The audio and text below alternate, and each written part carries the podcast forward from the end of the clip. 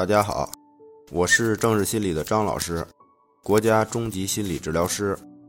对于强迫症、社交恐惧症、焦虑、抑郁这些问题，本质上到底是什么问题呢？是认知的、环境的、情绪的，还是行为的？我认为就这几点来说，都不可能是单一因素造成的。比如就强迫来说，不是遇到一两次应激的事件。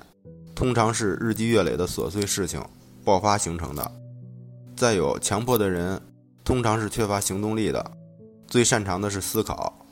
强迫的症状在很多时候起到了保护作用，但代价是巨大的，是没有人愿意承受强迫的那种痛苦的。